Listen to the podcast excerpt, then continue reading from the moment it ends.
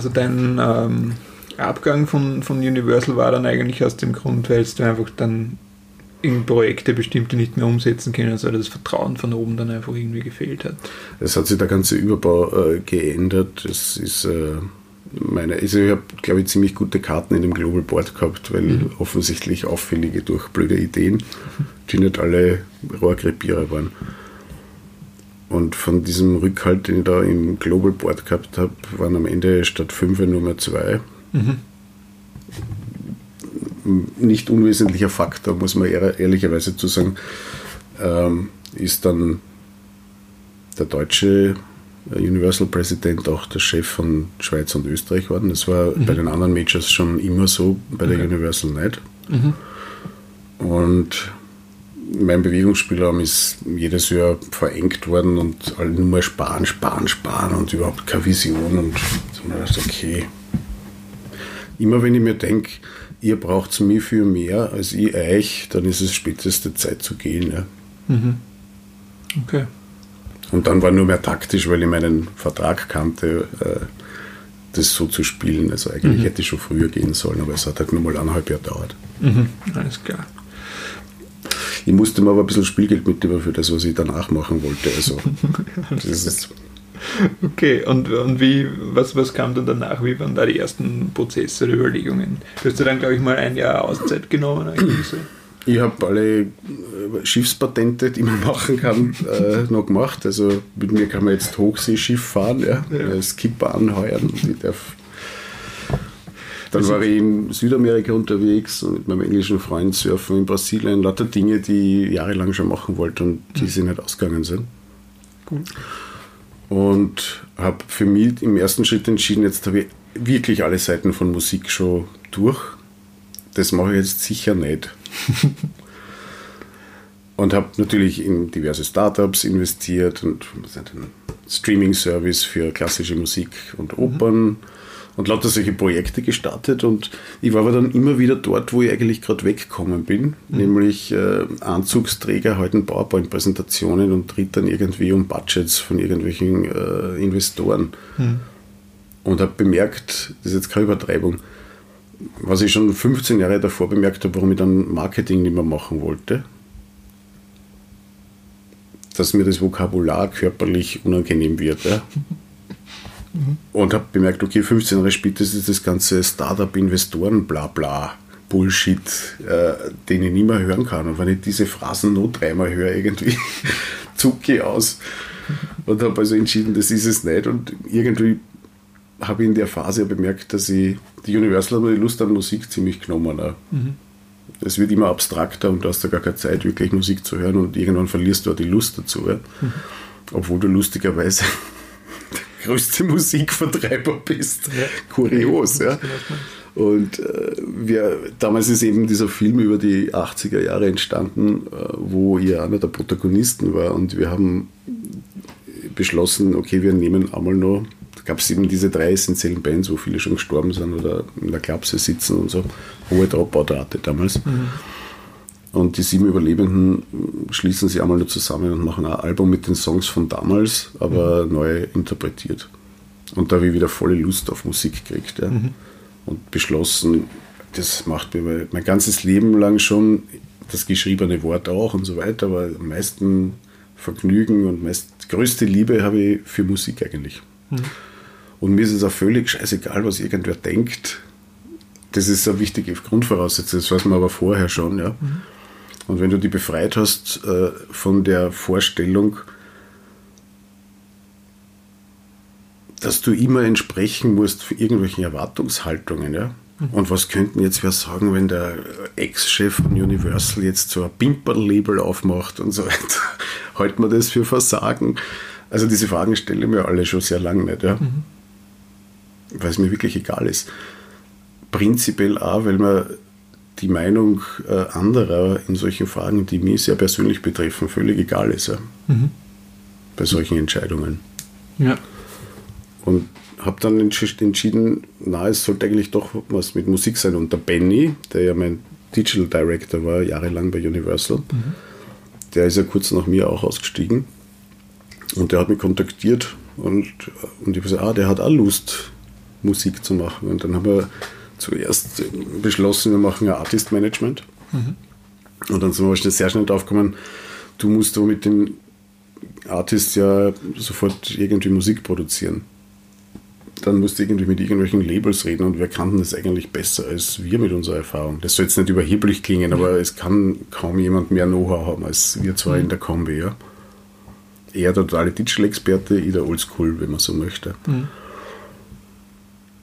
Und darum haben wir Fat Penguin Records dann auch gleich gegründet als, äh, ja, sagen als eigentlich von der Idee her als Service-Einrichtung äh, für unsere äh, Künstler. Mhm. Cool, also Weil Label macht nach wie vor viel zu viel Arbeit für kein Geld. Aber mhm. bevor man jetzt noch weniger Geld damit macht und jemand anderen, der es vielleicht nicht einmal so gut macht, äh, geschweige denn überhaupt als Youngster zum Major gehen mit einem totalen Kack-Deal, mhm da macht man es lieber selber. Ja. Also nach, nach einem Jahr quasi Detox von der, von der Industrie quasi, ja. hast du quasi so ein bisschen dein Bewusstsein und deine, deine Liebe zur Musik auch wiedergefunden. Eh in der Zeit auch, ja, ja durchaus. Und jetzt ähm, ja, habt ihr das gestartet und ja, ich meine, die ersten Bands sind ja trotzdem jetzt sehr schöne Projekte geworden und, und ja, auch gerade mit Buntspechten, so geht ja da richtig viel, viel weiter schon.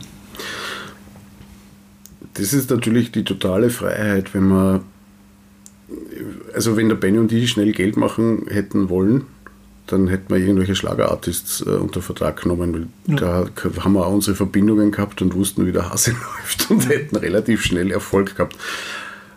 Das wäre natürlich ein Schuss ins Knie gewesen, weil wir sind ja von wo weggegangen, wo es uns wegen dem inhaltlichen Zugang zu Kunst, nennen wir Musik jetzt mal Kunst, was es ja ist im besten Fall, überhaupt nicht mehr getaugt hat. Benny ist auch totaler Musikafficionado. Mhm. Ja. Und äh, deswegen war von uns klar, wir machen nur Dinge, die uns selbst begeistern. Und das ist natürlich einmal in erster Linie eher nicht ein Mainstream-Pop-Thema. Ja? Mhm. Da muss man dazu sagen, Musik ist aber einer permanenten Wandlung äh, unterworfen und äh, verändert sich ja quasi auf täglicher Basis und an verschiedenen Ecken der Welt kontinuierlich. Und was gestern extrem Indie war, ist heute Pop. Ja? Mhm. Was heute Pop ist, ist vielleicht übermorgen wieder total Indie. Ja? Also ja. who knows. Ja? Und deswegen, wir versperren uns auch nicht gegen Pop, wir versperren uns auch nicht gegen die Charts, ja? Mhm. aber nicht, weil wir darauf spekulieren, sondern ja. weil etwas, du hast Wunschpech gesagt oder Felix Kramer oder Enger oder jetzt der Honeypimp, die haben alle was. Und nichts davon ist ein Agmade Wiesen, wie man in Österreich sagt. Mhm. Auch die Buntspecht nicht. Ja? Mhm. Nur die habe ich zum ersten Mal live gesehen und habe gewusst, die sind unstoppable. Ja? Wenn man da nicht äh, alles falsch macht, dann kann man die nicht aufhalten. Es ist nur eine Frage, wie lange es dauert. Ja? ja. Du, weil wir am Anfang auch kurz schon die Definition von Erfolg auch schon ein bisschen ähm, erwähnt haben. Ähm, was würdest du sagen, bedeutet irgendwie Erfolg oder was bedeutet für dich Erfolg oder wie hat sich das auch irgendwie verändert? Du meinst jetzt als Label oder für mich persönlich? Nein, für dich persönlich.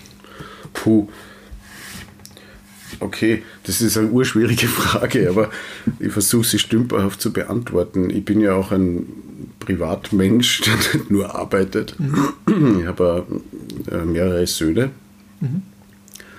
und mit meiner Freundin nur einen, äh, einen vierten dazu quasi. Dass denen allen gut geht, dass es mir in diesem Umfeld und äh, nicht nur mir, sondern allen irgendwie mhm. gut geht da reden wir jetzt nur, aber nicht nur, es kommt immer, aber natürlich, das, wenn man sich im Umfeld anschaut, was man alles für Troubles aufreißen kann, von gesundheitlichen über anderen, äh, sagen wir, weniger hübschen Konstellationen, jeden Tag dankbar dafür. Mhm. Und dass ich natürlich äh, ausschließlich Dinge oder beinahe ausschließlich Dinge mache, die mir wirklich Spaß machen. Mhm. Mhm. Das ist ein extremer Luxus.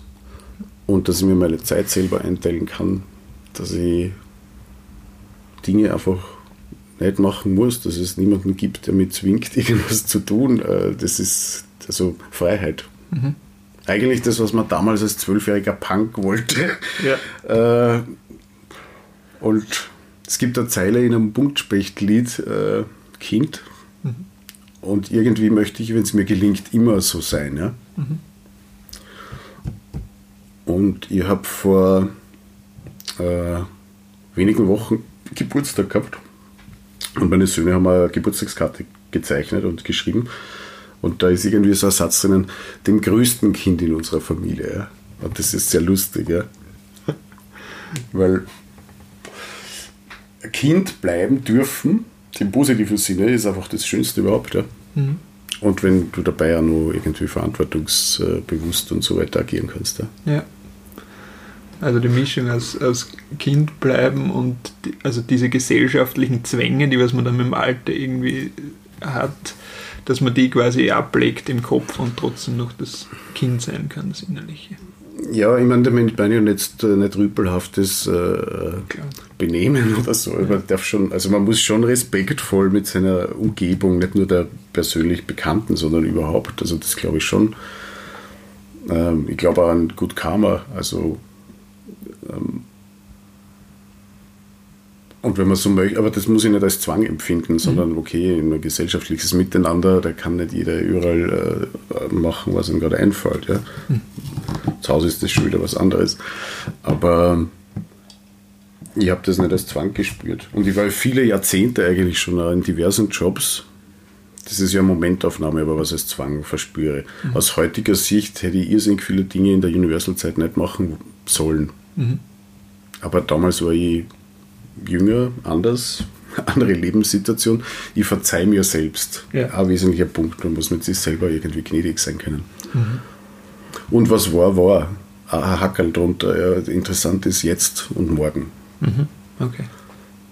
Und ich habe aber Zeit meines beruflichen Lebens, äh, ich war schon aware, dass ich immer quasi in einer glücklichen Position war, weil die Mehrzahl der Menschen gehen jeden Tag irgendeinem Job nach, den sie eigentlich hassen. Ja? Hm. Und natürlich wird man darüber irgendwie entweder krank, dann nennt man es Burnout oder kriegt Krebs oder sonst irgendwas, bin ich persönlich davon überzeugt. Wenn du die, dein ganzes Berufsleben verbiegen musst und was machen musst, nur damit du die Miete zahlen kannst, äh, so wird zumindest für mich Lebensglück nicht ausschauen können. Ja. Mhm. Cool. Hm. Eine Frage, die ich im, im Podcast immer habe, ist, ähm, wenn du dir jetzt vorstellen würdest, du würdest jetzt ähm, aus deinen Erfahrungen, aus deinem Leben irgendwie eine Art Studiengang ähm, aufstellen. Was wären, was wären drei Unterrichtsfächer, die du da drin unterrichten würdest, wo du dich quasi und was würdest du da irgendwie weitergeben wollen? Naja, ich glaube, das Urproblem liegt darin, dass man Talent nicht lernen kann. Ne? Mhm. Also seine Talente selbst zu erkennen, nicht weil das wer andere sagt, dass du da talentiert wirst, das ist einmal der erste Schritt. Das kann man jetzt schwer in einem Studium lernen. Aber mhm. würde man es können, okay. seine eigenen Talente erkennen, darauf vertrauen, dass man daraus was machen kann, Mut zum Risiko und sie nicht fürchten vor Misserfolg. Mhm. Das ist vielleicht etwas, was jetzt zum angloamerikanischen Raum von unserem total unterscheidet, vom Mindset ja. her. Wenn du in Österreich einmal in Konkurs gehst, bist du der letzte Idiot wenn du in Amerika nicht schon zweimal in Konkurs warst, kannst du auf keinen Fall erfolgreicher Geschäftsmann werden. Ja? Das ist ein völlig anderes Mindset. Ja? Mhm. Ähm, das heißt jetzt nicht, dass man unbedingt in Konkurs gehen sollte. Das haben wir mit dem Bingo nicht vor. Es ist noch keine Schande zu scheitern. Ja? ja. Es ist so, wie wir vorher gesagt haben, das Mobile TV. Äh, es war alles richtig. Wir waren einfach nur vielleicht drei, vier Jahre zu früh dran. Ja? Kann man das als Scheitern bezeichnen? Könnte man. Ich tue es nicht. Ja? Mhm. Man sagt, okay, richtige Idee, richtiges Konzept, richtig aufgestellt, leider zu früh. Mhm. Und zu früh ist immer noch besser als zu spät. Ja. Mhm. Ich glaube, dass äh, ein weiteres Fach, das man da auf der Uni unterrichten sollte, ist äh, Geschäft aber richtig. Ja. Heute nennt man das Social Entrepreneurship. Ja. Mhm. Und ich habe das vor vielen, vielen Jahren, weil das haben wir damals schon geleistet, ich bin zu total interessanten Conferences einmal im Jahr geflogen. Mhm. Ja. Die finden oft in Mailand statt, World Business Forum zum Beispiel, mhm. wo aber, da reden nicht Wirtschaftstypen dort, sondern also der Philosophie-Professor äh, vom MIT und so Ex-Politiker wie Tony Blair oder der Erfinder der Microcredits. Äh, echt inspirierende Menschen, ja, die mir irgendwie, nicht, dass ich das äh, umlegen hätte können in, direkt ins, ins Business oder so, aber die deinen Horizont und deine Art zu denken irgendwie erweitern. Das kann man auch sehr schwer unterrichten. Mhm. Aber lebenslange Neugier und Offenheit, auch neue Wege anzugehen. Ja? Mhm. Da muss man manchmal über risikohohe Berge springen, aber es sind immer nur eigene Berge. Ja? Mhm. Und äh, das dritte wäre äh, Psychoanalyse. Mhm. das hilft extrem, weil ähm, je mehr du über dich selber weißt, umso mehr kannst du von dem selbstlimitierenden Scheißdreck, der in deinem Kopf wohnt, irgendwie äh, umgehen. Mhm. Oder umgehen. Ja. Ja. Oder im, zumindest richtig reagieren darauf, wenn du erkennst, du bist schon wieder in dem gleichen Muster unterwegs. Mhm. Und dann hätte man eigentlich ein relativ gutes Paket. Da gehört ja natürlich emotionale, soziale Intelligenz und so weiter, teilt sie in diesen Fächern mhm. auf. Und wenn man das hat, dann hat man, glaube ich, eine ziemlich gute Ausgangsbasis für Allround äh, mhm. Erfolg, wenn du das so willst, ja. äh, egal was man dann tatsächlich beruflich umsetzt. Ja? Mhm. Und andere leben lassen, gehört da auch dazu. Ja? Das ist Berufsethik quasi in der Geschäftswelt nicht äh, unbedingt weit verbreitet ist. Mhm.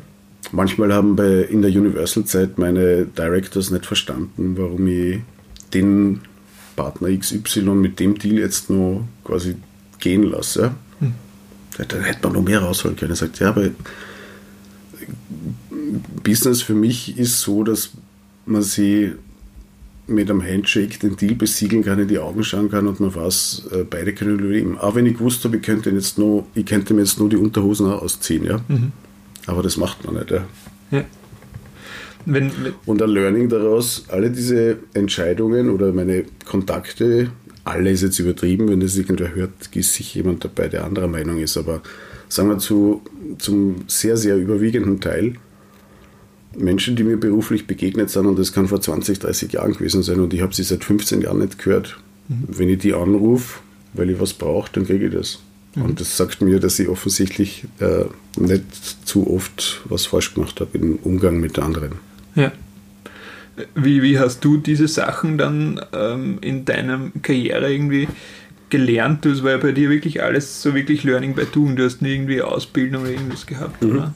Das war lustig, weil ich bin ja dann als erfolgreicher Manager öfters eingeladen worden von so Institutionen wie der Erste Bank oder der Telekom, die so mhm. Uni-Spezial-Lehrgänge machen, um dort auf der Uni ja zu referieren. Ja? Mhm. Und ich habe versucht, das natürlich immer möglichst inspirierend anzulegen. Und danach gibt es aber die, die Talkrunden irgendwie mhm. und die, die, die, eine der ersten Fragen, was haben Sie eigentlich studiert? Und ich sage, das Leben. das soll man aber nicht als Aufforderung verstehen, nicht zu studieren. Das schaut einmal nichts, ja, aber es ist nicht zwingend notwendig. Ja. Und bei meinen Söhnen ist das jetzt so, der Älteste ist jetzt 18 und da stellt jetzt auch die Frage nach dem Studium. Er hat überhaupt keine Ahnung, was er studieren möchte. Mhm aber irgendwas studieren einmal. Ja. Okay. Ähm, ich finde es auch übertrieben. Also, ich, hab, ich war relativ früh überzeugt, dass Journalismus was ist äh, und dann im Weiteren eigentlich im Radio Journalismus zu kombinieren mit Musik. Ja. Mhm.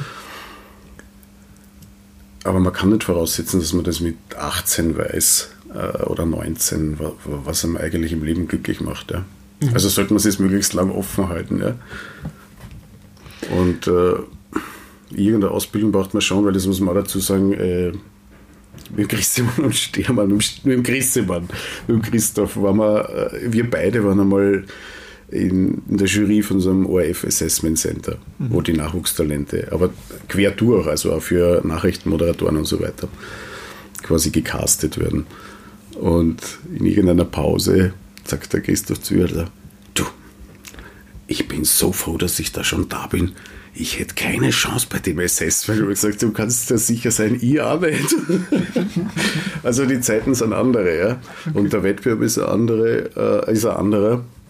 Und also ich würde nicht irgendjemandem raten, so, so wie ich das angelegt, das ist angelegt, das war nicht Absicht, das ist eigentlich dauernd was passiert. Mhm. Weil ich das ist schon vielleicht ein Talent, ich kann sehr schnell Entscheidungen treffen. Mhm. Wenn ich sehe, okay, hier ist eine Option, oh, das hat Risiken und so weiter, ist wurscht, ich glaube, das ist eine gute Option. Das mache ich jetzt. Ja. Mhm. Da gibt mir immer was auf, nämlich entweder die andere Position oder sie nicht zu entscheiden. Ja. Und äh, ich habe aber immer Verfechter, dass es viel sinnvoller ist und vor allem selbstbeglückender, wenn man sich aus dem Fenster lehnen traut. Mhm. Weil sonst sieht man den Himmel nämlich nicht. Man kann allerdings auch runterfallen, ja.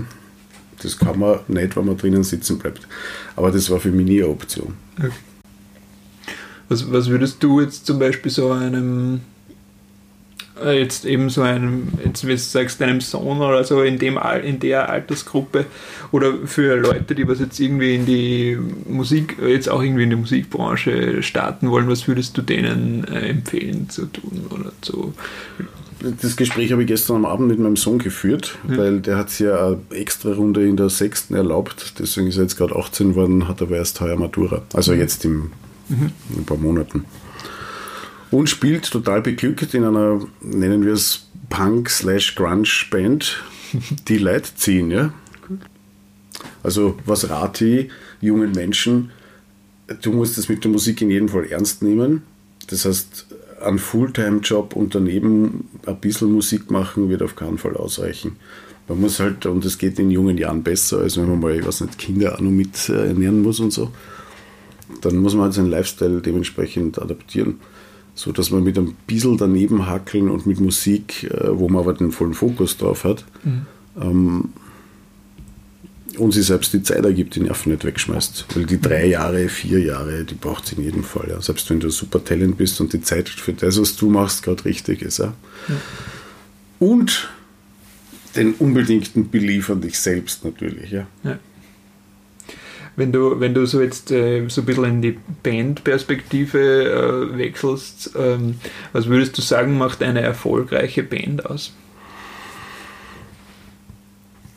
Ja, erfolgreiche Band hat in jedem Fall nur ein Publikum. Das heißt, die müssen live super sein, ja. Mhm. Mich interessieren überhaupt keine Bands, die nicht mehr spielen können. Was frech aus meinem Mund klingt, weil wir waren grottenschlecht am Anfang. Ja. Und viele würden zu Recht sagen, am Schluss auch noch, ja. Rein technisch, ja. Ich meine jetzt aber nicht, dass alle am Koms gewesen sein müssen und die Megafoodler. Aber man muss einfach gut sein. Ja. Mhm. Oder wenn du jetzt Fußball anschaust, du brauchst keine, keine, keine Promi-Truppe, du kannst da der Lask sein. Ja. Du musst gemeinsam beißen können, Talente natürlich in deinen Reihen haben und du musst das wirklich wollen. Und wenn man jetzt, Punschbecht war vorher, als, ich halte die für eine der besten Livebands, die wir im Land haben man, man möchte, selbst wenn du den Ton ausschalten würdest, mhm. siehst du die Dynamik, die innerhalb der sechs Musiker auf der Bühne abgeht. Und das reißt allein schon mit, noch ohne die Tonkomponente. Ja. Mhm. Du siehst, was die für Spielfreude und für Energie untereinander äh, da abrennen haben. Ja. ja. Und natürlich eine gewisse Liebe zum Publikum äh, sollte man auch haben. Ja. Mhm.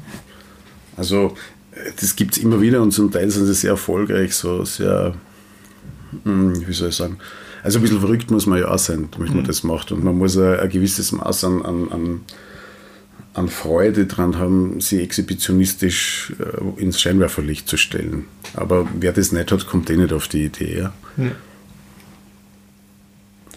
Und das muss aber dann noch authentisch rüberkommen. Mhm. Ich finde, äh, die sind zum Teil wirklich sehr erfolgreich und in Glitzer und bombastischen Shows inszenierte Artists, denen ich das aber nicht abnehme. Ja? Mhm die touchen mir überhaupt nicht. Und du musst das Band es schaffen, dass du in der Direktbegegnung, nicht über Spotify, ja.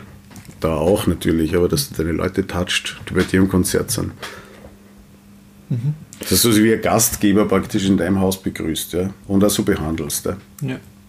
Also wirklich der, der, die Komponente, die du jetzt am meisten rausstreichst, ist so die direkte, der direkte Kontakt zum Publikum. Also die Show von der Band, wie sie gegenüber vom Publikum auftritt. Du sagst auch, dass quasi es muss geil sein, wenn man den Ton abdreht, dass quasi da das, ja die, die Performance haben, ja. ja. wirklich da ist. Und, und ähm, ja, eben, dass das Ganze wirklich authentisch wirkt, weil eine riesen Bühnenshow kann jeder hinstellen, aber das muss einfach das, authentisch sein. Diese, ich, hab, ich weiß nicht mehr, ich glaube, es war Janet Jackson oder sowas, das zum, oder Michael Jackson, irgend so ein Jackson-Ding, also eine klassische US-Show mit 24 tanzenden Fliegenpilzen auf der Bühne und so. Okay, es ist ein interessanter Trip, aber irgendwie fühle ich mich so, als wäre ich jetzt gerade in Disneyland, ja. Das ist für mich nicht Musik. Ja. Es ist aber eine interessante Show und es funktioniert, aber Holidays on Ice, Holiday on Ice funktioniert auch. Ja. Mhm. Und das hat mir als Kind schon nicht getaugt. Ja. ja. Ich, ich, spreche aber jedem das Recht zu, dass er das leibend findet. Es darf auch jeder den Gabalier und seine Konzerte leibend finden. Ja. Ich, das wurde oft gefragt, wie geht das, dass du quasi Erfolgsmusik und Klassik und so weiter, also du mhm ich habe mir das selber gefragt, aber dann bin ich zum ersten Mal bei so einem Konzert gestanden und habe festgestellt, der Einzige, dem es nicht gefällt, bin ich. Und alle anderen sind begeistert und ich habe nicht das Recht, den anderen ihre Freude wegzureden. Ja? ja. Ich gehe nicht freiwillig dorthin, aber die, denen es taugt, ja, mein Gott, ja. Mhm. Es essen nicht alle gerne Schnitzel. Ja. ja. Was findest du zum Beispiel Schritte für eine Band, die was quasi das jetzt noch nicht oder wie die Band zu so einer Performance kommt oder wie kann eine Band ähm, dann letztendlich das schaffen, ähm, diese, diese Publikumsbindung durch die Live-Show. Na, anders als früher ist es heutzutage total easy, dir weltweit Vorbilder, Vergleiche, von denen du was lernen kannst, quasi abzuschauen. Ich meine, jetzt nicht kopieren, mhm. aber ich kann sehen, okay, die Band aus Mexiko, die muss nicht einmal mit dem Sound mit mir verwandt sein, aber besser ist, die machen das so und so, ja. Da kann ich Dinge übernehmen und schauen, ob die zu mir passen. Wenn das bei mir sehr authentisch ausgeht, dann mache ich das einfach. Ja. Mhm. Bühnenshow im Sinne von viel Geld investieren ist ja am Anfang nie drinnen. Ja. Das meine ich ja gar nicht. Aber wenn man sich ein Voodoo anschaut zum Beispiel, ja, bei so eigentlich ist ja da nichts Spektakuläres. Ja. Mhm. Aber die Band kommt auf die Bühne, er kommt auf die Bühne, buff, und das Theater ist offen. Ja. Mhm da braucht er keine Pyrotechnik und er braucht da keine Showtänzer oder einen brutalen Prodigy-mäßigen Sound oder so irgendwas. Der ist einfach dort und er ist authentisch mhm. und er erzählt seine Geschichte und er hat sein Publikum. Ja. Das habe ich vorhin gemeint, ich bin der Gastgeber auf der Bühne für die Leute, die da sind. Ja. Mhm. Und ich behandle sie so. Ja. Ähm, Natürlich haben die Eintritt bezahlt, ja, aber dafür arbeite ich ja jetzt gerade und, und bestreite meinen Lebensunterhalt damit. Ja. Und man muss, das ist etwas, was so Schlagerfuzis immer gern gesagt haben, es ist viel, viel hilfreicher, wenn man sein Publikum auch gern hat. Ja. Hm. Das tun nicht alle. Ja. ja. Okay, also das heißt, einerseits hast du gesagt, ähm, Vorbilder suchen übers Internet oder Inspirationen suchen, ähm, aber die jetzt nicht wirklich als Copycat-Band jetzt behandeln. Ach so, ja. Ähm, sondern wirklich schauen, was auch zum selber passt und lernen, sein Publikum zu kennen und zu lieben. Ja, und ich glaube, das funktioniert trotzdem nicht für alle. Ja? Also entweder ist da Chemie da, nämlich unter den Bandmitgliedern und die, die Schwierigkeit ist, dass, dass, der Funke dann nur überspringt von der Bühne runter ja. und dass die Chemie im viel größeren Kreis vorhanden ist. Und das gelingt nicht allen Bands. Manche können das und bei manchen, ich habe das mit den Vorbildern, habe ich mir gedacht, dem Optimierungsfragen. Ja, genau. Mal schauen, wie mhm. können wir uns anziehen oder was haben mhm. wir für einen Bühnenhintergrund, was haben, was haben die für Licht zum Beispiel. Mhm. Aha, die haben nie rot. Also solche Details meine, mhm. ja. ja. Und äh, aber das, die Basis muss schon da sein, wenn mhm. eine Band erfolgreich sein will. Also du hättest nicht aus irgendwelchen vier Menschen die Beatles machen können, das hätte nicht funktioniert, ja. Mhm. Und Characters natürlich gehören auch dazu, ja. Die Buntspechter sind sechs Typen auf der Bühne und die sind alles verschiedene Characters. Das heißt, du gibst da dem Publikum die Möglichkeit, einen Lieblingscharakter zu haben. Das ist ein bisschen wie, wie Comic-Helden oder so, mhm. wenn man es ganz simpel ausdrücken will. Ja das System von Casting-Bands eigentlich, die aber das Problem hatten, dass sie nie authentisch waren. Deswegen ist das immer nur so bis 14-Jährigen reingegangen. Mhm. Und die Älteren haben das immer durchschaut. Ne? Alles klar. Mhm. Was würdest du sagen, jetzt so auf der anderen Seite, jetzt ähm, macht dann einen erfolgreichen Manager aus, der dann quasi mit der Band arbeitet? Hm. Naja, zum einen natürlich, dass er seine Band kennt. Mhm. Und äh, nicht nur als Band, sondern möglichst halt auch irgendwie die Eigenheiten der Individuen erkennt. Man ist ja kein Kindergärtner, man muss jetzt nicht irgendwie in den Schlaf singen, jeden Einzelnen, aber Menschen funktionieren halt anders. Ja. äh, oder haben andere Bedürfnisse und ähm, auf die muss man halt schauen, im Rahmen dessen, was möglich ist, irgendwie einzugehen, dass, dass es für alle rund ist und alle cool miteinander sind. Ja? Mhm. Das ist das Erste. Das Zweite ist natürlich, dass man ein bisschen ein Gespür hat äh, für das, was für die Band drinnen ist. Mhm. Und auch für das, was für die Band nicht drinnen ist. Ja? Mhm und weder sich selbst in irgendeinen äh, Hype, der sich nicht bestätigen wird, nur die, die Jungs und Mädels irgendwie hineinzujagen und am Ende sind alle sehr enttäuscht. Ja. Mhm. Ähm, dann ist es nicht schlecht, wenn man ein paar Connections hat, wenn man ein bisschen Know-how hat und ein Telefonbuch. Und es schaut da nichts, wenn man ab und zu eine kreative Idee hat. Mhm. Okay. Aber man sollte nie glauben, dass man der kreativere Typ ist als, als äh, die Artists, die man betreut mhm. wenn es um die Musik geht. Okay. Strategische Konzepte, was anderes. Ja. Aber ich tue, ich, von allen unseren Artists war wahrscheinlich mit großem Abstand ich die meisten Stunden in irgendeinem Studio in meinem Leben schon. Mhm. Und habe jetzt ein bisschen Ahnung von Produktion und da von Songwriting. Ich würde aber niemals irgendeinem Künstler sagen, das muss so oder so machen. Aber äh, wenn es dann so über die Rough Mixes geht und sagen, Darf eigentlich, wenn du mich fragst, dafür nur eine Spur, da könnte man nur, was nicht, eine Trompetenline drüber setzen. Und vielleicht wäre es nicht schlecht, wenn der letzte Chord dann nicht auf Moll geht, sondern vielleicht auf. Hm. Was sie daraus machen, ist dann ihr Ding. Also bei uns gibt es das nicht, dass wir sagen, das muss jetzt so sein. Ja? ja. Also die Leute, die die Kunst machen, die dürfen sich schon so machen, wie sie wollen, aber weil ich ja eigentlich, also rein vom Geburtsdatum her auch der Vater von allen unseren Signings sein könnte, äh, gebe ich halt schon ab und zu irgendwie meine Sicht halt bekannt, mhm. die manchmal gehört, also gehört wird es immer, manchmal wird das was gemacht und manchmal nicht. Ja. Mhm. Ich bin aber dann nicht angefressen, sondern dann arbeitet man mit dem Resultat, das sowieso rauskommt. Ja. Okay. Ja, ich halte viel mehr davon, wenn eine Band mit einer dritten Person, nämlich irgendeiner Producerin oder einem Producer, nochmal neue Welten oder Horizonte oder zumindest ein paar Türen öffnet in der Studioarbeit, äh, weil die ist dann nach ein paar Monaten vorbei, diese Studioarbeit. Mhm. Da kann man viel direkter und ohne, also da kann man auch fetzen untereinander und so, weil man weiß, es hat ja für, den Dauer, für die Dauerzusammenarbeit ja eigentlich keine Auswirkungen dann mittel- oder langfristiger. Mhm. Da muss man aber, und das Management ist aber wieder der, den, der den jungen Menschen irgendwie ja zum Beispiel Auswahl an möglichen Produzenten irgendwie mhm. vorstellt und die, das war bei jeder Produktion und so, und dann lernen die ein paar kennen, schaut man, tastet man sie ab und dann entscheidet sie die Band für. Mhm. Um, oder äh, nee, aber es gibt so, so gut wie keine Producerinnen bei uns. Okay. Alles klar. Ich habe ähm, abschließend habe ich, ich habe in einem Interview mit dir gelesen, dass du auch ähm, so sehr viel lest oder sehr viel gelesen hast. Mhm. Äh, hast du abschließend noch ein paar Bücher, die dich besonders inspiriert haben oder die du, ähm, die du weiterempfehlen kannst? Ganz viele sogar, aber, aber etwas äh, spontan wenn mir die Titel einfallen würden. Darf ich das nachliefern? Ganz gerne nachliefern. Äh, ja, die müssen die da wirklich nachliefern. Ich sehe jetzt das Cover von mir. Okay. Vincent zum Beispiel ist ein Buch, das äh, unbedingt empfehlenswert ist. Aha. Um was geht es da genau ungefähr?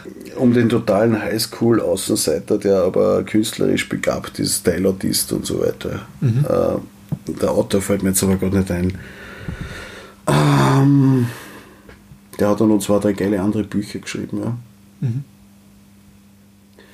Äh, ja, das Hirn, das ist jetzt der Nachteil natürlich. Ja. dann von einem holländischen Autor ein irrsinnig inspirierendes Buch das kann ich mir erinnern, das habe ich sogar bei meiner ganzen Managementrunde zu Weihnachten geschenkt. Also jedem eines, nicht, ja. nicht ein gemeinsames. Von einem holländischen Autor, der Joey irgendwie heißt. Und mir jetzt mir einfällt, ich suche die ganze Zeit ein weiteres Buch von ihm, aber in seinem ganzen Leben nur zwei veröffentlicht, was ich extrem schade finde. Mhm. In dem Buch geht es um einen äh, jungen Typen, der unfallbedingt äh, querschnittsgelähmt ist Und anstatt dass er sie quasi in seinem Leid und Selbstmitleid versenkt, äh, zum totalen Fantasten wird und extrem ex, ex, äh, extrem buntes und sehr inspirierendes Leben für andere führt dann ja. mhm. und sie keine Limits selbst gibt und sie von anderen vorschreiben lässt. Mhm. Und wenn ich mich recht erinnere, das Dramatische ist, er ist überhaupt erst deswegen, er ist nicht querschnittgelähmt, er hat keine Beine mehr weil er sie verliebt und verträumt irgendwie in einem Feld einschlaft, wo dann so eine Erntemaschine durchfährt mhm. und leider spät aufwacht und die Haxen dann weg sind. Okay. Also ganz spontan, aber ich habe, was nicht, Millionen ist übertrieben, aber viele, viele, viele Bücher in meinem Leben okay. gelesen. Es gibt kaum ein Buch, also wenn man mal über die Seite 30 drüber ist, mhm. bis dahin muss man jedem Buch Zeit geben, okay. finde ich aus dem du nicht irgendwas mitnimmst. Ja? Mhm. Okay. Ja. Die schicke ich dann nach. Genau, die Top 3 Buchempfehlungen schicke ich dann nach. Die Top 3 Buchempfehlungen und ich verlinke Für junge dann. Musiker oder, oder Wurscht. Du, für, für alle. Ähm, ich verlinke die da in den Show Notes. Und ja. Until I Find You zum Beispiel, äh, ein, ein, unglaubliches Buch über die, vom Irvine ist das, glaube ich, der, ähm, wo ein junger Mann, der irgendwie so total lost ist, ja, mhm. sich irgendwie auf die Suche nach seinem Vater begibt und auf und er ist Tätowierer gewesen und ist deswegen überall herumgezogen und war halt die, und verfolgt den Weg quasi durch die halbe Welt immer auf der Spur nach seinem Vater, der gleichzeitig aber total geiler Organist gewesen sein muss, der sich irgendwie den ganzen Körper mit seinen Lieblingskompositionen irgendwie tätow voll tätowieren hat lassen. So. Mhm. Ein großartiges Buch. Okay so 1000 Seiten gerippt hat, halt typisches. Also Lesen auf jeden Fall von dir dann auch ein wichtiger Part in deinem Werdegang, neben einfach Sachen ausprobieren und machen. Absolut, ja. ja. Cool. Ja, danke, Hannes, auf jeden Fall fürs Gespräch. Waren einige sehr wertvolle Lektionen dabei. ja, mal sehen. Ich sage danke. Ja, sehr gerne. Und wenn auch nur eine Person einen, einen Halbgedanken davon irgendwie sinnvoll verwerten kann, dann, dann gefällt es mir schon. Ja, da bin ich mir sicher. Alles klar. Danke. Ja, vielen lieben Dank fürs Zuhören. Für alle, die mehr zum Thema erfahren möchten, verschicke ich die wichtigsten Learnings aus den Episoden immer per Mail. Wenn ihr diese erhalten möchtet, schickt mir einfach eine kurze Mail an office.dermusikmanager.com. Außerdem freue ich mich weiterhin über alle Mails und Feedback zum Podcast.